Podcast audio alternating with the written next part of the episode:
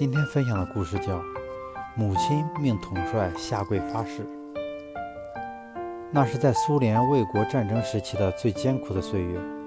尽管乌斯季尼亚·阿尔杰米耶夫娜还一如既往地操持家务，忙着照料牲口、下地种田，但抑制不住内心与日俱增的不安。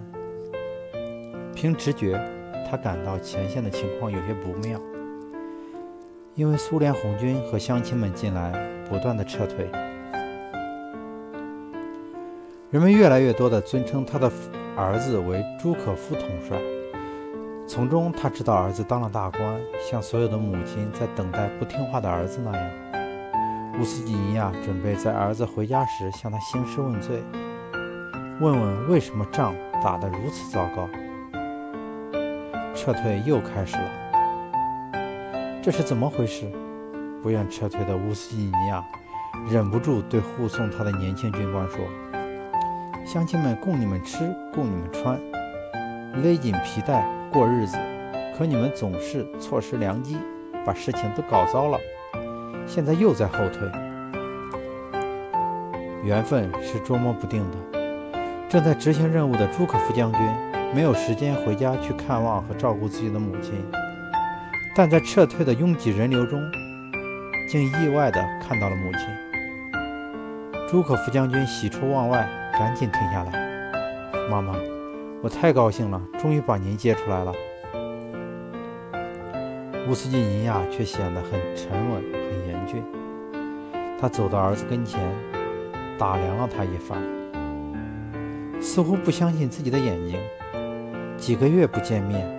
他的朱可夫已经模样大改，面色土黄，满脸的疲惫与憔悴。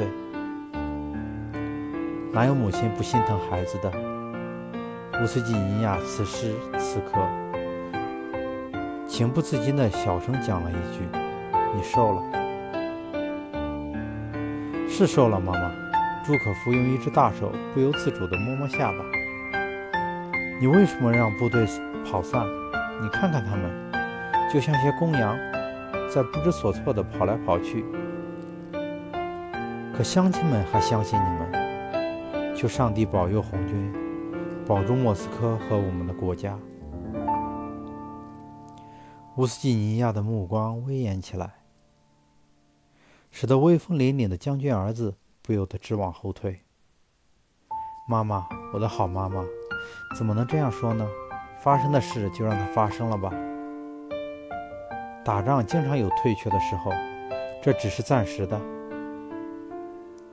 不，我的孩子，你们不能只在平时趾高气扬地说绝不让敌人入侵国门。现在敌人真的来了，你们就该狠狠地揍他们。瞧瞧你的队伍，你该把他们整顿好，向前推进。可现在。你们却垂头丧气的撤退，你们走了，人民哪儿还会有主心骨呢？好了，母亲，别再说了。朱可夫将军打断母亲的话，我自己心里也不好受。可是我向你保证，我绝对不会让德军进攻莫斯科，攻进莫斯科。这就对了，孩子。你早就应该这样。乌斯季尼亚把儿子叫到一旁，那你得给我发誓，绝不让敌人进入莫斯科。我发誓。不是这样，口头的不管用。说着，他用手比划了一下，你得跪在地上。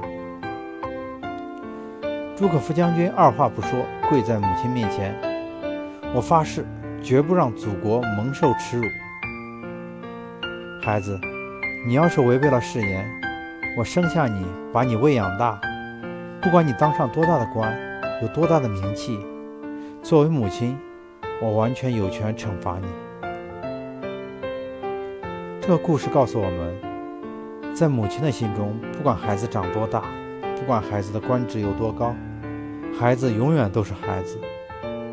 在孩子的心中，母亲永远都是上帝。母亲创造着孩子的命运，也创造着国家的命运。母亲推动摇篮的手，推动的整个世界。